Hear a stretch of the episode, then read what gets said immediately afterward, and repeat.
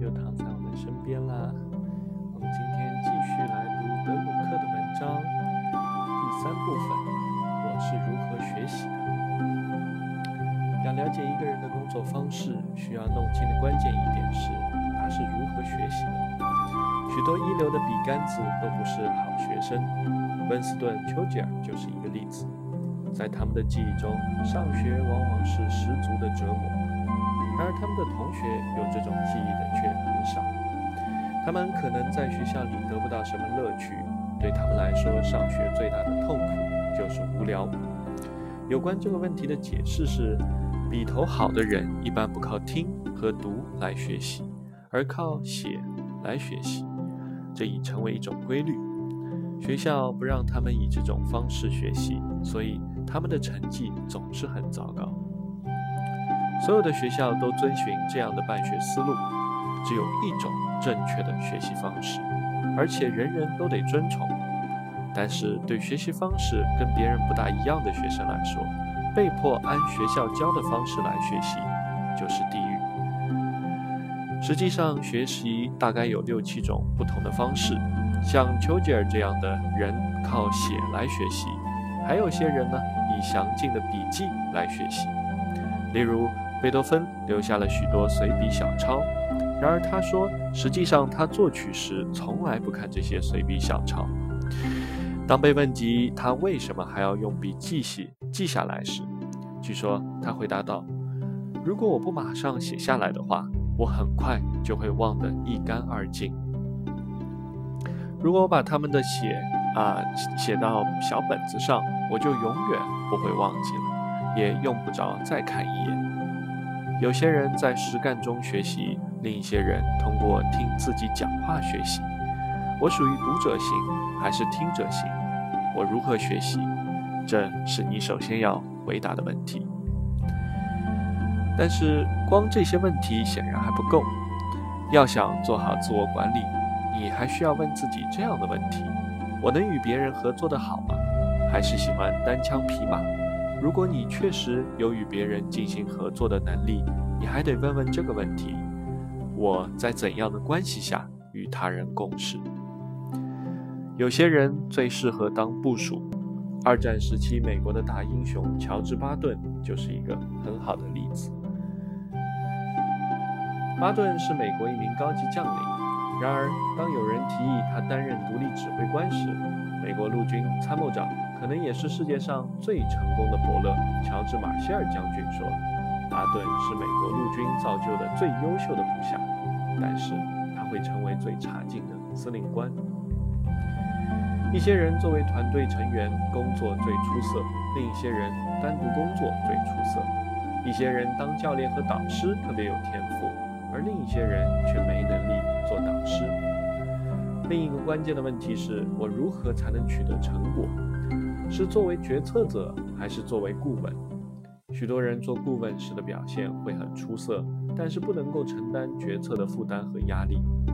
与此相反，也有许多人需要顾问来迫使他们思考，随后他们才能做出决定，接着迅速、自信而大胆地执行决定。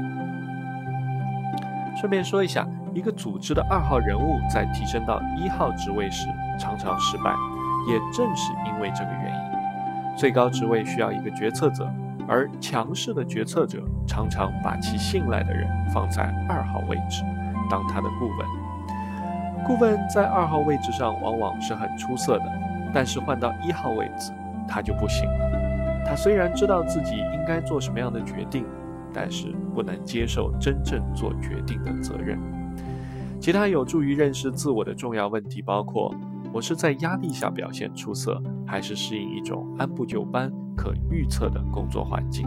我是在一个大公司，还是一个小公司表现更佳？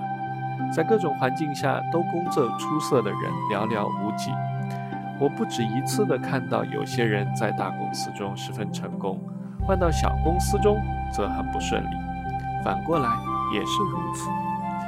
下面这个结论值得我们反复强调：不要试图改变自我，因为这样他不大可能成功。但是你应该努力改进你的工作方式。另外，不要从事你干不了或者干不好的工作。第四部分，我的价值观。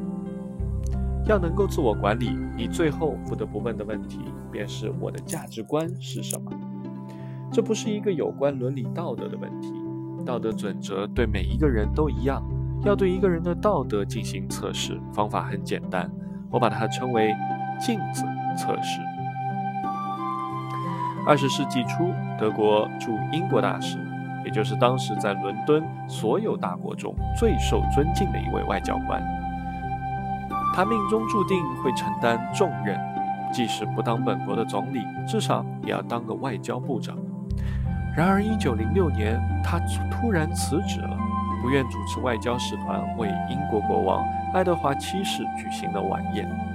这位国王是一个臭名昭著的色鬼，并且明确表示他想出席什么样的晚宴。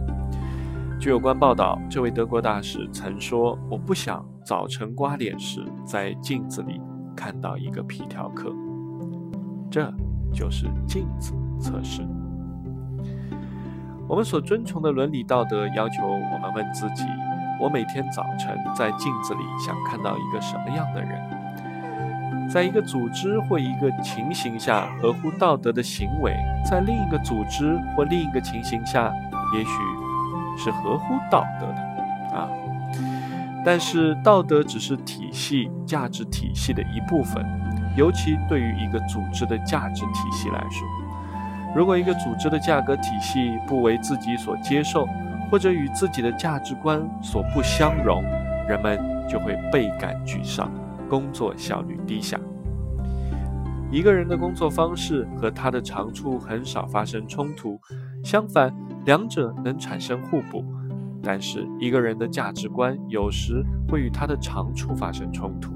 一个人做得好，甚至可以说相当好、相当成功的事情，可能与其价值体系不吻合。在这种情况下，这个人所做的工作似乎并不值得贡献毕生的精力。